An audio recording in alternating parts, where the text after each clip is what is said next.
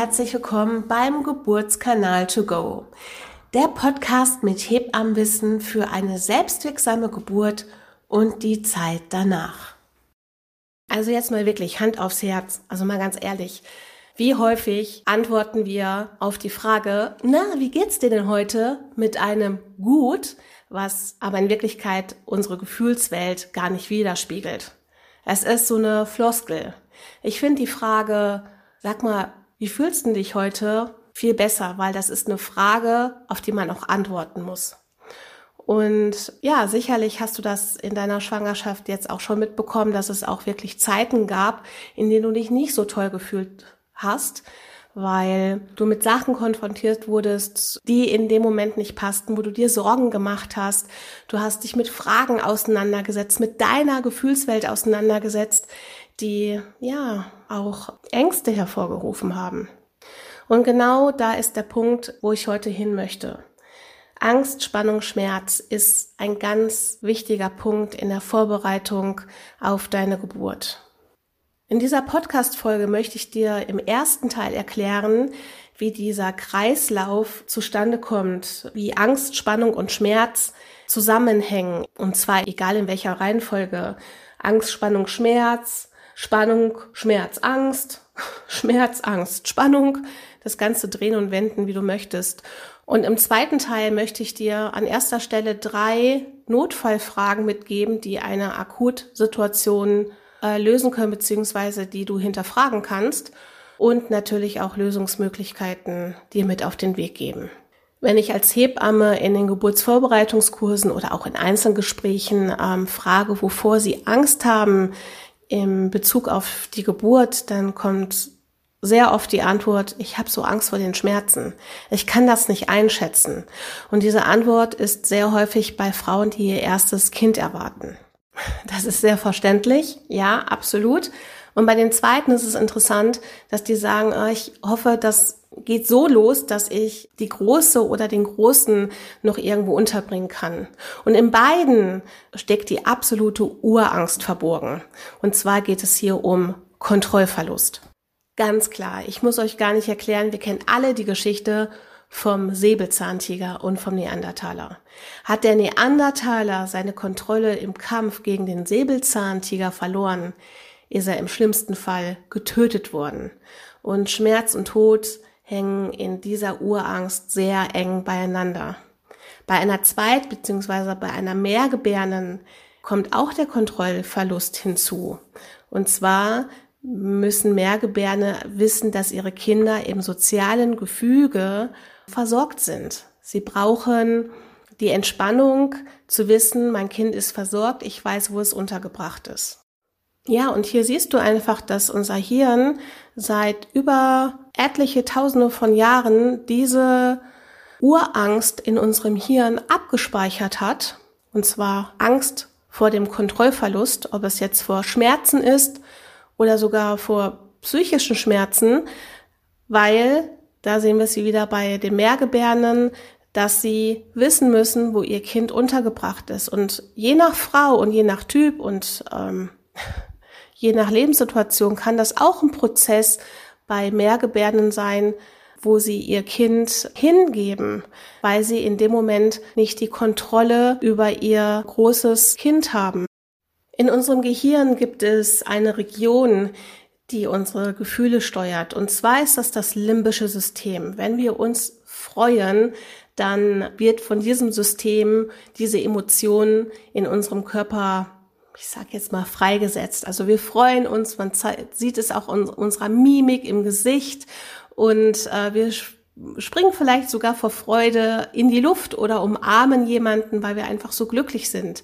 Das gleiche ist auch bei Ekel. Wenn wir irgendwas eklig finden, dann sagt unser limbisches System, ey, komm, also nicht essen, nicht anfassen, halt davon Abstand und halte dich davon einfach fern.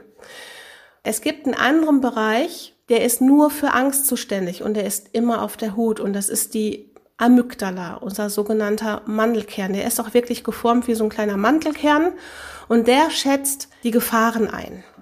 Dieser Mantelkern wird somit immer versuchen, uns vor Gefahren zu schützen.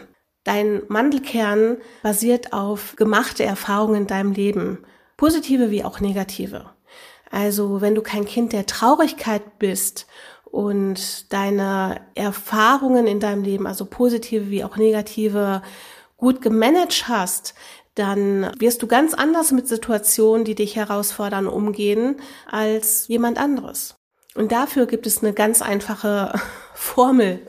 Und zwar die Summe deiner Erfahrungen, also positive wie auch negative, ist das Ergebnis deiner Ressourcen. Das heißt, es zeigt, wie du in gewissen Situationen mit den Herausforderungen umgehst. So, was passiert denn dann jetzt in diesem Mandelkern, wenn es so Richtung Geburt geht? Wieder mal ein kleines Gedankenspiel am Rande. Stell dir vor, du bist wirklich informiert. Du hast gelesen, du warst im Geburtsvorbereitungskurs, du hast dich ausgetauscht, du hast diesen Podcast gehört, du fühlst dich wirklich vorbereitet. Du bist voll mit Informationen. Wunderbar.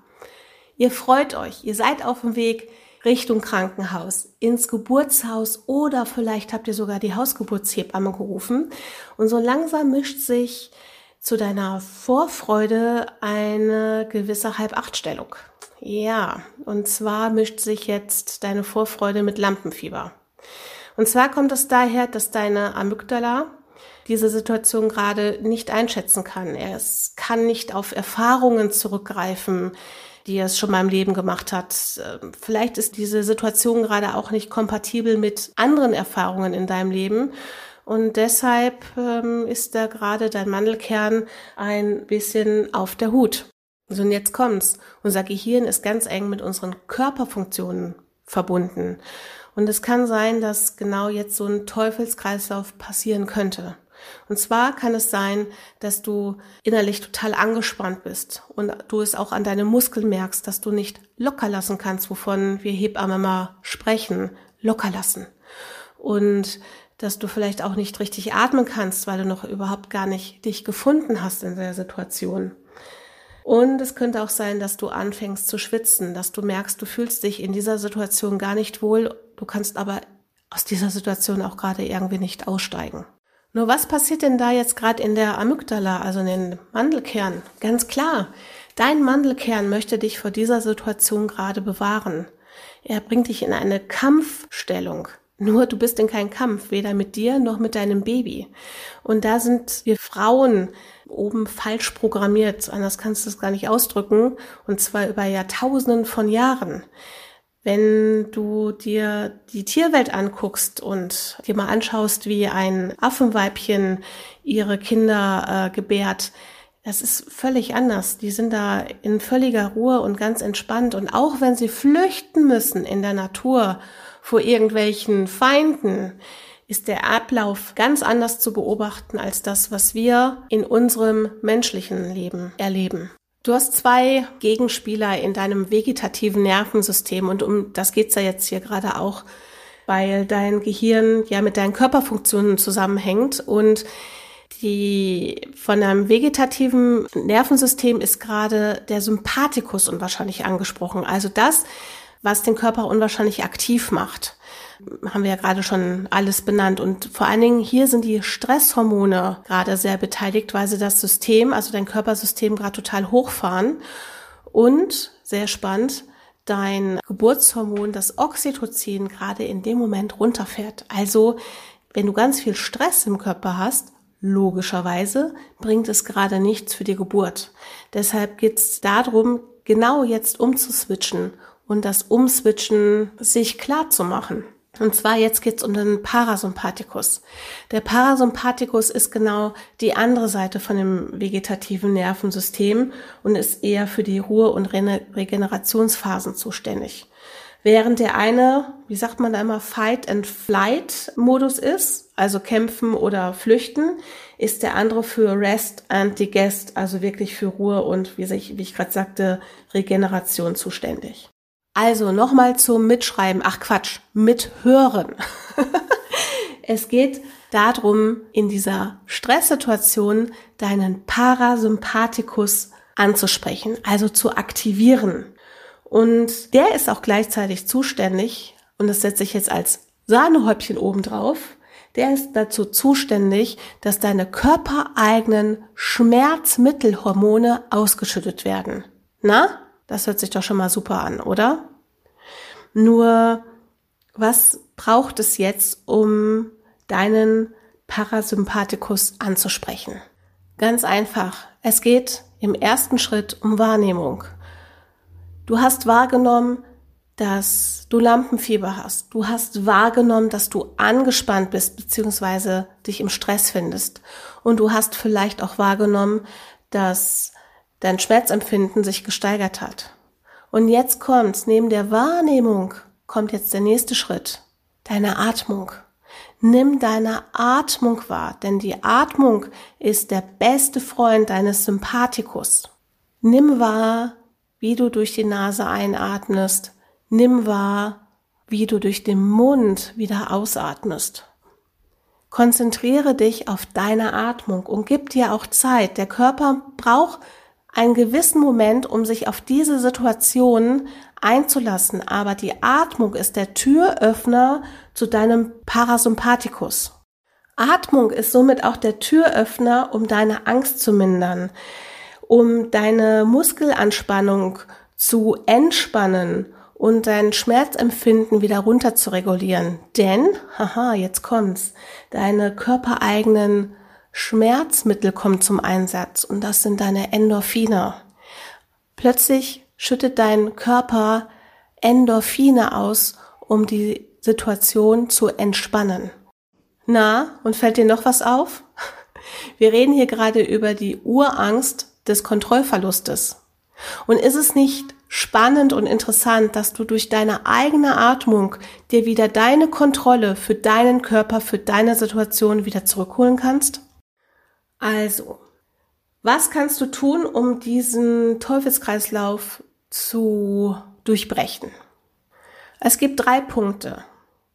Punkt eins und das ist das A und O schlechthin. Es geht wirklich um deine Atmung. Ich kann es immer nur wiederholen. Konzentriere dich die letzten Wochen vor deiner Geburt, am besten schon die letzten Monate vor deiner Geburt, auf dein Atemmuster. Nimm deine Atmung wirklich wahr, wie du einatmest, wie du ausatmest. Nimm dir die Zeit. Es ist alles so selbstverständlich, aber in dem Moment, wenn es wirklich um dieses Eins geht zwischen deiner Atmung und dir, das braucht eine gewisse Vorlaufzeit und die hast du jetzt. Punkt zwei: Dein Verhalten. Wir Menschen sind reine Instinktwesen, also folge deinen Instinkt. Geh in Bewegungen, wenn es dir danach ist. Geh in die Badewanne, wenn es dir danach ist. Ähm, ja, vielleicht möchte auch dein Körper, dass du dich ausdrückst. Ja, vielleicht mit Stimme, vielleicht im Wort. Und das darf sein. Eine Geburt ist nicht leise. Eine Geburt hat Ausdruck. Und hier kommt der letzte Punkt. Mach einen gedanklichen Realitätscheck. Nimm die Situation wahr, wie sie ist da sind wir wieder bei dem Thema Wahrnehmung. Äußere deine Angst, äußere deinem Partner, wie es dir gerade geht und komm dann wirklich wieder zu dir zurück. Beziehungsweise lass dir von deinem Partner helfen oder von deiner Hebamme wieder zurück zu dir zu finden. Und zwar ist der Weg wieder nah, genau, die Atmung. Ja, und zum guten Ende hin habe ich dir ja auch noch drei Notfallfragen versprochen. Und diese Notfallfragen, die kommen aus dem Coaching und sind super zu dem Thema Ängste. Also, wenn du dich jetzt sehr mit dem Thema Ängste in deiner Schwangerschaft oder in Hinsicht auf die Geburt beschäftigst, dann zieh doch mal diese drei Fragen näher ran und beschäftige dich mal mit diesen drei Fragen. Und sie lauten, was sollte schiefgehen? Warum sollte es schiefgehen? Und was würde im schlimmsten Fall passieren, wenn es schief gehen würde? So, ich bin für heute mit meiner Folge am Ende angekommen und ich hoffe, du konntest wieder einiges mitnehmen, gehst jetzt entspannt nach draußen und ähm, ja, genießt das Wetter, die Sonne, den Balkon oder den Garten. Und ja, wenn du schon merkst, das Thema Ängste beschäftigt dich, ziehe dir die drei Notfallfragen bitte ran und beschäftige dich mit deinen Ängsten. Ansonsten geh noch mal bitte ins Gespräch mit deinem Partner beziehungsweise mit deiner nachsorgenden oder betreuenden Hebamme. Und ähm, sollte dir noch irgendwas auf dem Herzen liegen, dann kannst du dich auch gerne mit einer Mail an mich wenden. Meine Adresse findest du auf meiner Homepage. Und ja, komm mal gerne zum Stöbern vorbei auf der Page. Du findest noch ganz viel andere Dinge rund um das Thema Geburtsvorbereitung. Kannst dich überraschen lassen. Du findest ganz viel zum Downloaden, ähm, ganz viele Informationen, Blogs und vieles mehr. Ansonsten würde ich mich über ein Feedback von dir sehr freuen und ganz klar auch darüber, wenn du beim nächsten Mal wieder mit dabei bist. Ich wünsche dir einen schönen Tag und ich gehe jetzt Mandelkuchen essen. Bis dann, deine Doreen.